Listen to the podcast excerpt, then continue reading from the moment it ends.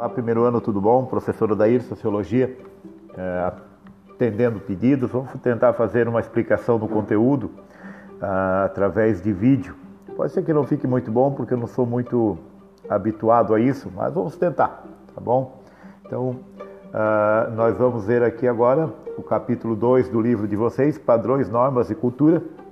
Então, no final do capítulo ou durante o capítulo, a gente tem que estudar esses cinco tópicos que estão aqui: né? civilização e cultura, cultura, etnocentrismo e relativismo, padrões culturais, o conceito de cultura no século XX e o conceito de cultura no século XXI. Tá bom?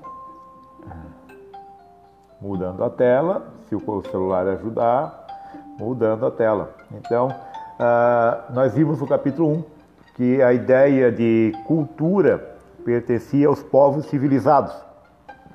Então, só quem era uh, dito, cultu né, dito uh, ser uh, cultural era quem morava na Europa ou nos Estados Unidos.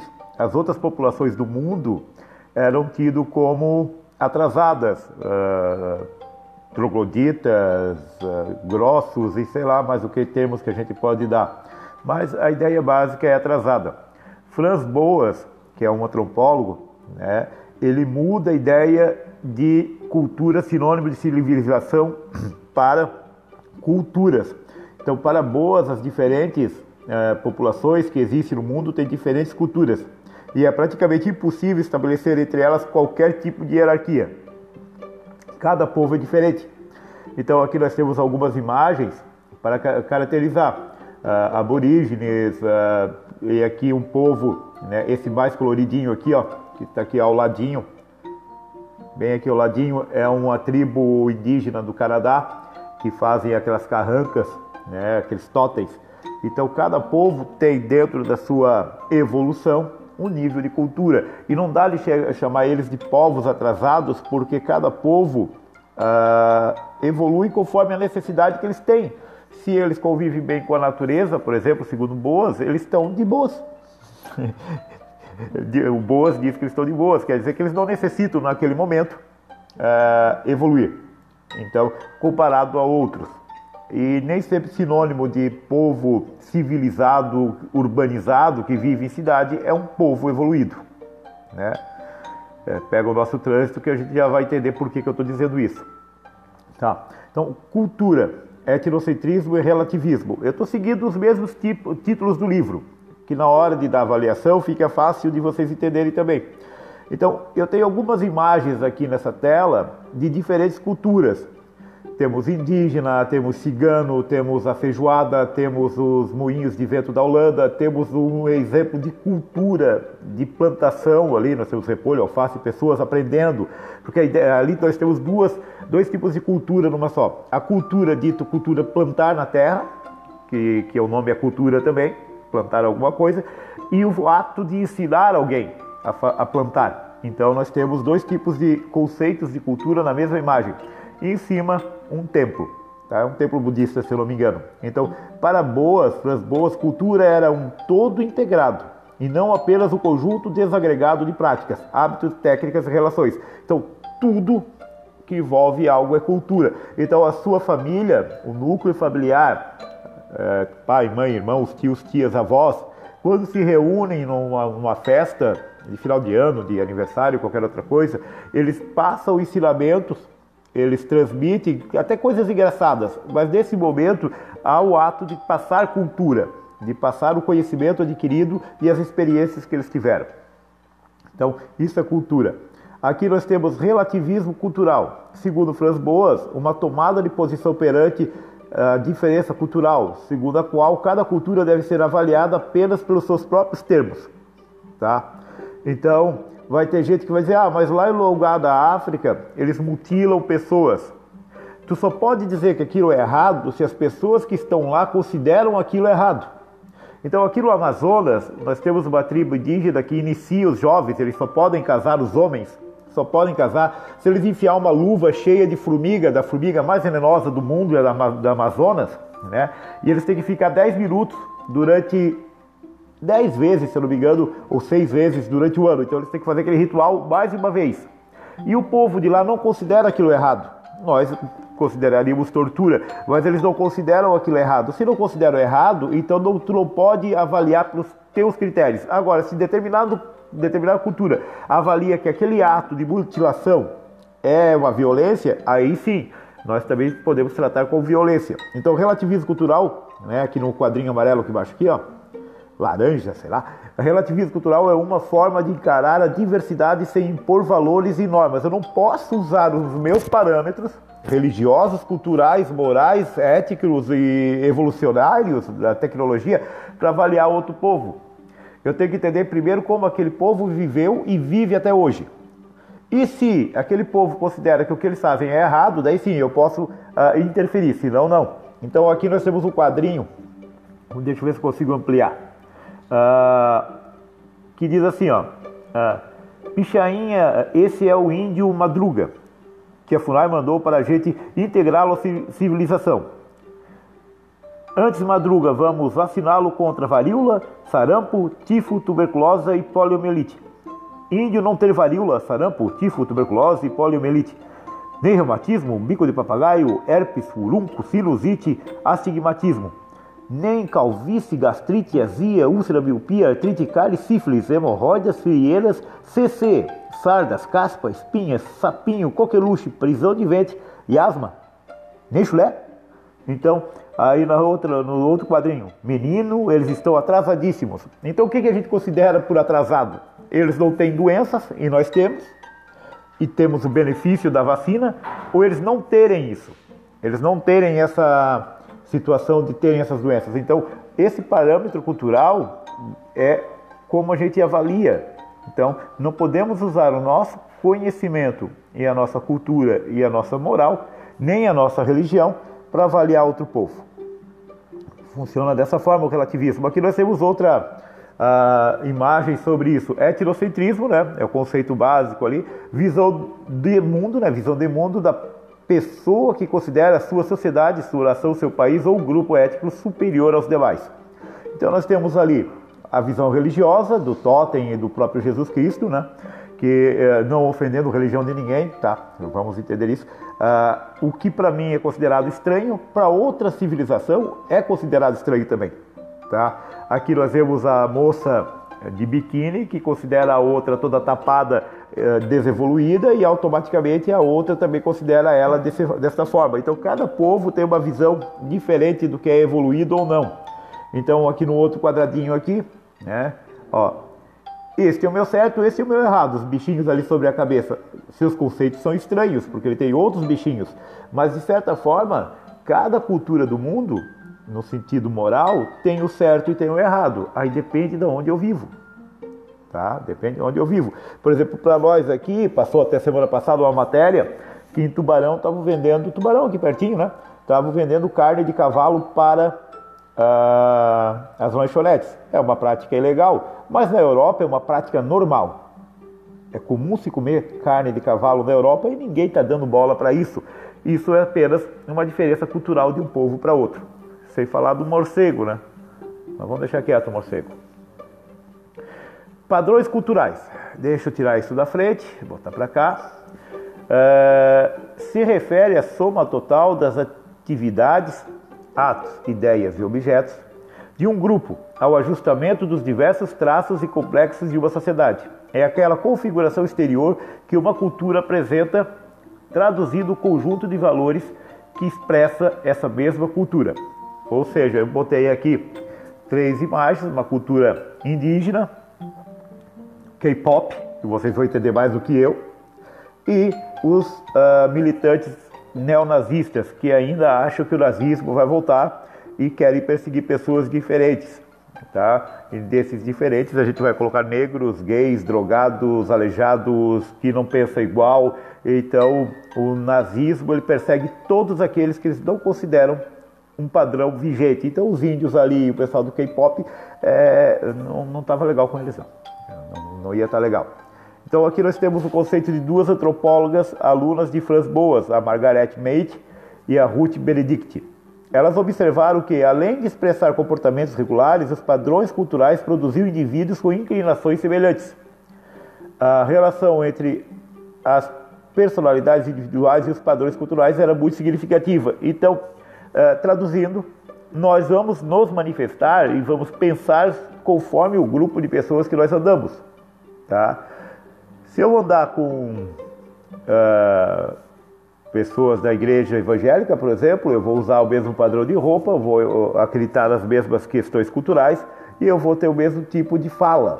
Se eu andar com o pessoal da igreja católica, vou mudar o meu comportamento levemente, mas vou mudar. Se eu andar com gente que não vai à igreja, vou ter outra ideia. A mesma coisa se eu andar com um grupo de pessoas que são skatistas, por exemplo. Eu vou ter um comportamento, uma vestimenta, uma fala diferente de um grupo que vai à igreja. Se eu escuto rock, eu vou ter um comportamento e uma fala e um padrão cultural e vestimenta, por exemplo, diferente de quem escuta uh, rap ou funk. Tá? Só para vocês terem uma ideia. Então, nós nos adaptamos conforme o grupo de pessoas que nós andamos e a sociedade que vivemos.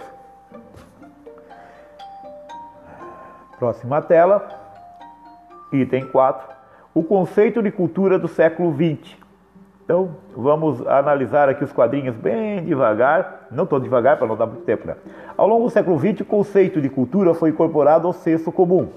A ideia de cultura que prevalece hoje no senso comum deve muito ao pensamento de Boas, um conjunto estável de hábitos, práticas, costumes e técnicas. Já expliquei. Conjunto estável de hábitos, práticas, costumes e técnicas uma prática comum. Ninguém come, por exemplo, num restaurante com as mãos.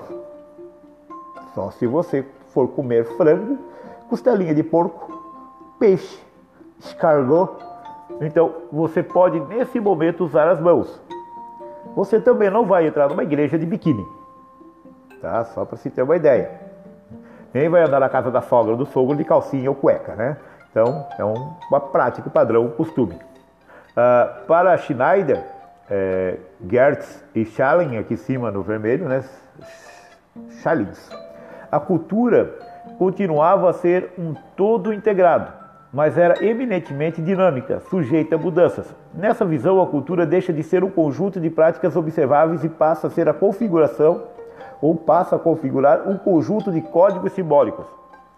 Então, ela já deixa de ser algo que eu consigo ver, tá? Por que isso? é muito mais fácil eu estudar o passado para trás. É muito mais fácil eu ver o que outros povos fizeram, mas é muito difícil eu ver o que eu estou fazendo. Como a dinâmica, por exemplo, agora, nesse tempo de coronavírus, vai ser encarado daqui 10 anos.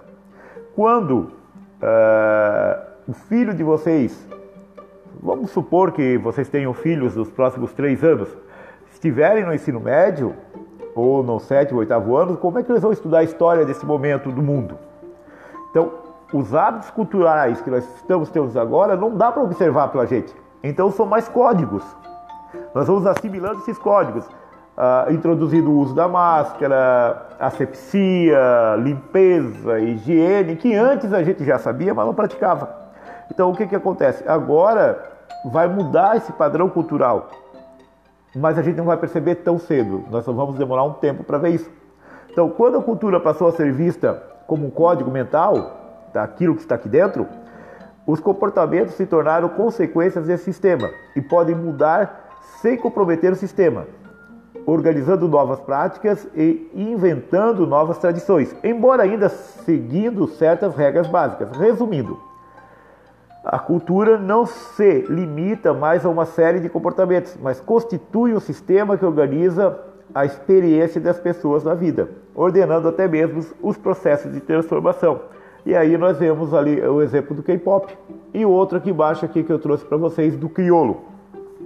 Que a maioria de vocês deve saber quem é, mas quem curte hip hop vai saber. O músico criolo durante a entrevista em São Paulo em 2014, o rap desse uh, o rap do cantor no caso, né, buscava influências em gêneros musicais africanos, afrobeat, da Nigéria, etno, uh, et, né, o étnico jazz da Etiópia, dos brasileiros, do samba, do coco do maracatu.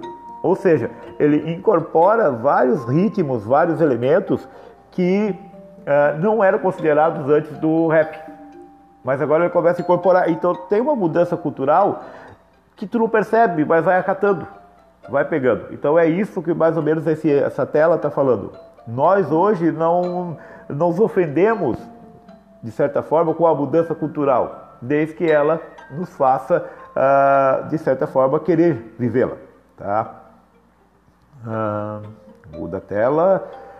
5. O conceito de cultura no século 21.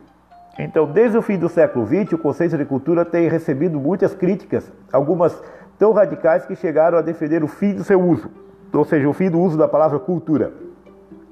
As mais duras críticas ao conceito de cultura partiram de um movimento em antropologia denominado pós-modernismo. Conjunto de autores que passou a, a duvidar da possibilidade de se falar sobre a cultura dos outros. Por que isso? Vocês vão aprender lá no segundo, no finalzinho do segundo ano, no terceiro ano, a tal da globalização, onde que nós nós incorporamos as culturas de outros povos. Então não dá mais para dizer que existe um povo uh, único que não tenha cultura. Só para vocês verem, a tribo indígena tem celular com drone. É, é ruim? Não, não é ruim. É só incorporação de outra cultura. Para eles, quando o antropólogo fazia o seu trabalho, que era basicamente descrever outras sociedades, os grupos dentro de, uh, dessas sociedades, né, ele exercia um poder absoluto. Quando ele descreve um povo, ele fecha aquele povo também naquele conceito. É isso que está escrito ali. Então nós temos um exemplo aqui em cima aqui, ó, do menino ali, ó. A universidade para quê? Uh, você joga futebol tão bem, toma sua cota. Olha bem como é que está caracterizado o nosso indivíduo. Negro, com um beiço bem grande, que quer ir para a faculdade ou não. Acredita-se que toda pessoa da favela, com essas configurações, joga futebol e não precisa estudar. Ou aqui embaixo, aqui, ó. Eu, aqui, aqui embaixo, que todos vocês, como eu, fizeram isso no dia do índio caracterizar o índio desta forma. O nosso índio nem se veste assim. Né? Esse índio é americano, dos Estados Unidos, nosso índio nem se veste. Né?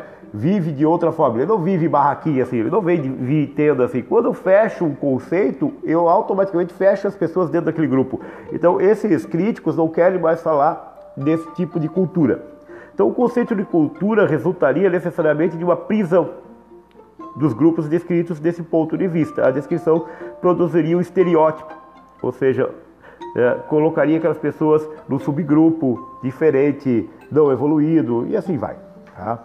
Mais ou menos isso que estamos falando nesse quadro. Aí fechamos o assunto, fechamos o capítulo. Tá? É, eu gostaria de explicar mais, usar mais exemplos, mas não dá para tornar o vídeo muito grande. Então, o que, que nós aprendemos aqui? Que o conceito de cultura nasce em oposição às narrativas evolucionistas, ou seja, que deixa de ser que evoluído, de que pessoa com cultura que vive em cidade, que o conceito de cultura se opõe à ideia de uma única civilização, que o conceito de cultura de boas ali em verde descreve o conjunto de pessoas que compartilham uma série de hábitos, práticas, crenças, e a cultura é vista como integradora, algo que amarra a vida coletiva. A noção de relativismo é fundamental ao conceito de cultura, ou seja, pensar uma cultura é preciso fazê-la a partir de termos dessa cultura. Relativismo cultural é o oposto de heterocentrismo, ou seja, nós temos que chegar ao povo do ponto de vista daquele povo e não do meu povo. Né? Não ter discriminação, traduzindo, não podemos discriminar as outras pessoas porque elas são diferentes da gente. Né? Até mais ou menos metade do século XX, o antropólogo via a cultura como uma série de padrões e comportamentos, agora não é mais. Gradualmente, a partir da segunda metade do século XX, o conceito de cultura passou a considerar as normas, regras, símbolos que estavam na mente das pessoas e não no comportamento. Que essa passagem levou ao conceito de cultura dinâmica. Aqui embaixo, aqui ó, onde está minha linda cabeça aqui, o conceito de cultura foi criticado por estimular descrições não corretas às pessoas, que eu acabei de explicar ali, a gente acaba considerando que um grupo de pessoas é a mesma coisa que eu dizer que toda pessoa que mora na favela é marginal. Não é, né? E atualmente, apesar das críticas, o Conselho de Cultura continua válido na opinião de muitos antropólogos e estudiosos de outras áreas. É válido por quê? Porque ainda existem pequenos grupos culturais pelo mundo, inclusive no Brasil. Tá? Então, esse era o capítulo, tá? é o conhecimento a próxima atividade que vocês vão ter, vou disponibilizar esse vídeo em áudio e também esse material impresso, impresso não, em forma de PDF, e na próxima postagem daí prova. Tá bom, galera? Abraço para todo mundo.